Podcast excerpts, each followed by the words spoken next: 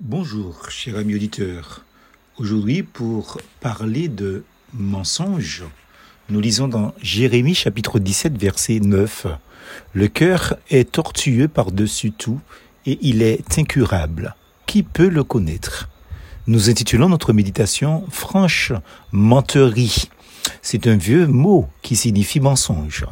Au départ, c'est en étant témoin de certaines discussions entre mes enfants que j'ai entendu pour la première fois cette petite phrase, entre guillemets, pour de vrai ou pour de faux, qui m'avait longtemps fait réfléchir. Il existe une série d'ouvrages directs et drôles pour éveiller aux idées, pour aider les enfants à réfléchir sur les questions importantes qu'ils se posent, qui s'intitule Les goûters philo dans cette collection, l'un des ouvrages s'intitule Pour de vrai ou pour de faux. Ces deux notions diamétralement opposées. La vérité étant un concept fondamental dans les relations humaines, on ne construit pas donc sur le mensonge une relation stable. C'est impossible. Ce qui est juste, entre guillemets, vous savez, cette maxime était le principe qui orientait le marquis de Sade, écrivain, philosophe, libertin aussi, et surtout athée, le marquis de Sade prétendait que l'homme ne doit s'arrêter à aucun scrupule et être ce qu'il a envie d'être. Le mal n'était pour lui qu'une vue de l'esprit, rien d'autre. Pas étonnant dès lors que son nom soit associé à la pire des perversités, le sadisme.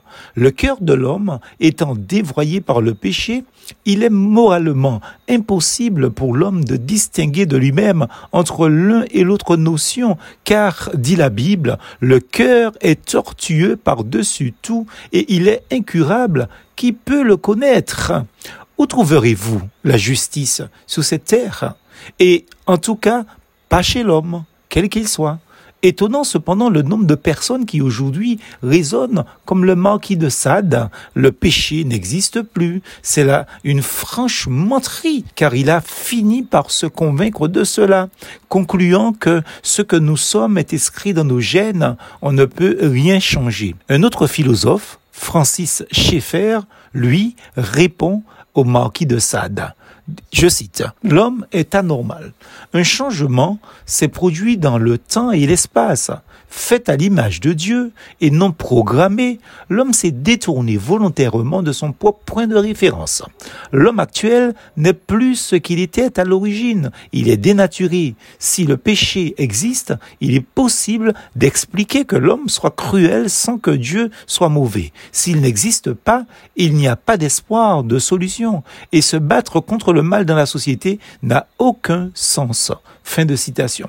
Je suis entièrement d'accord avec lui, car sans jeu de mots, le monde est vraiment mal.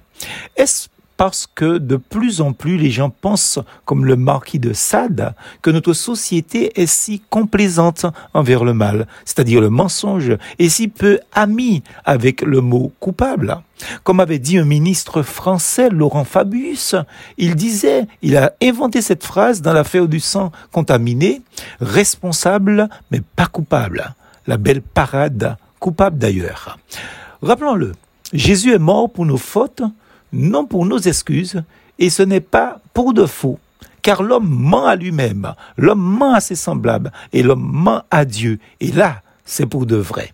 C'est oublier qu'au verset suivant de notre texte plus haut, Dieu poursuit, Moi l'Éternel, j'éprouve le cœur, je sonde les reins, pour rendre à chacun selon ses voies, selon les fruits de ses œuvres. Jérémie chapitre 17, verset 10. Et que rien n'est caché devant Dieu. Plus fausse en Jésus.